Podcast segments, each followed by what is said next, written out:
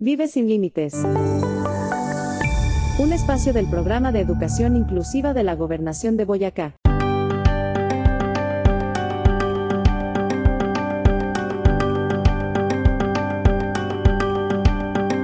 Bienvenidos a Vive sin Límites, algo más de cuatro minutos para reflexionar sobre la inclusión de las personas con discapacidades diversas en el departamento de Boyacá.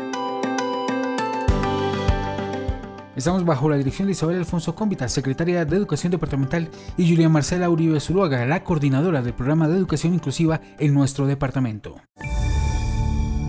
Educación sin límites.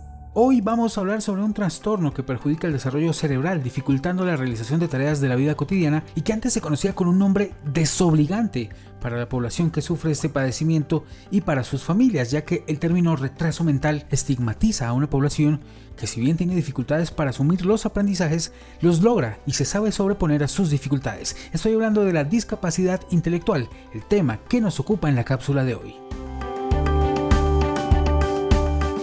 Y para hablar sobre esta discapacidad, hoy tenemos el gusto de conversar con la psicóloga del equipo base del programa de educación inclusiva de Boyacá, Maribel Barrera Rincón, quien además es especialista en evaluación y diagnóstico neuropsicológico. Ella nos explica qué se entiende por discapacidad intelectual.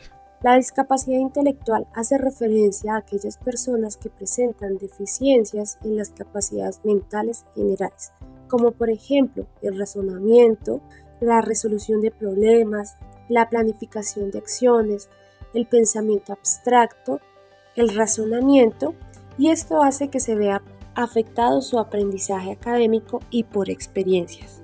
Es decir, que implica una serie de limitaciones en las habilidades que no permiten a la persona desenvolverse en su entorno. Cuando hablamos de discapacidad intelectual nos referimos al conjunto de dificultades para adaptarse en el medio, en las condiciones esperadas para su edad debido a una limitación dentro de su capacidad cognitiva. Maribel, cuéntenos por favor qué grados de discapacidad intelectual existen y cómo se evalúan. Para medir la capacidad cognitiva de una persona, tradicionalmente se utiliza una evaluación de coeficiente intelectual. Esta escala de puntuaciones se basa en la relación esperada entre la cronológica de la persona y su edad mental, que se mide mediante este test de inteligencia. Sus resultados se dan mediante unos grados, grado leve, grado moderado y grado grave. Para el grado leve cuenta con un coeficiente intelectual entre 50 y 70 puntos. Presentan determinadas limitaciones en su desempeño mental y social, pero conserva su propia autonomía y calidad de vida. Para el grado moderado se da una puntuación entre 35 y 50 puntos. Presentan dificultades mayores que la anterior, pueden obtener un grado de autonomía en el autocuidado y desplazamiento. Pueden también responsabilizarse de sus propias decisiones y participar en la vida social, aunque con ayudas y un periodo de aprendizaje un poco más prolongado y demorado. Finalmente, para el grado grave, su puntuación se da entre 20 y 35 puntos.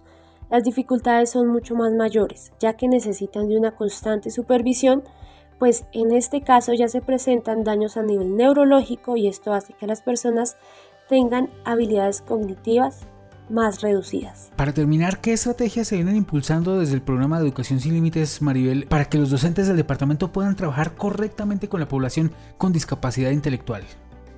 Para iniciar, para mí es importante mencionar en este espacio y recordar que la discapacidad intelectual no es una enfermedad, es una limitación dentro de las habilidades cognitivas que se deben reducir a medida que su entorno le facilita el proceso de adaptación al estudiante. ¿Esto qué quiere decir? Que los docentes deben brindarle al estudiante procesos de aprendizajes con un sentido funcional, con una aplicación directa e inmediata que le pueda servir a la vida cotidiana de cada estudiante según sus necesidades. Estas experiencias deben ser significativas y funcionales. Por otra parte, es importante identificar el canal de aprendizaje de los niños. Recordemos que hay tres estilos de aprendizaje, el visual, el auditivo y el kinestésico. El kinestésico hace parte de la exploración de su medio por medio del tacto y de los sentidos. Además, se debe adaptar el currículo para incrementar el éxito del niño, involucrándolo mediante el proceso activo en el aprendizaje, mediante prácticas y reconocimiento a lo que ha logrado. Darle muchas oportunidades de resolver sus situaciones de la vida diaria, no anticipándose ni respondiendo en su lugar. Proporciona un ambiente para que el niño pregunte y obtenga una mayor información. La enseñanza debe fraccionarse en pequeñas partes para que avanzando a pequeños pasos el estudiante alcance los objetivos propuestos. Y para finalizar, debe permitirle al estudiante el tiempo necesario para el desarrollo de sus tareas, de acuerdo a su propio proceso y ritmo de aprendizaje. A nuestra invitada, la psicóloga Maribel Barrera, gracias por acompañarnos en Vive sin Límites.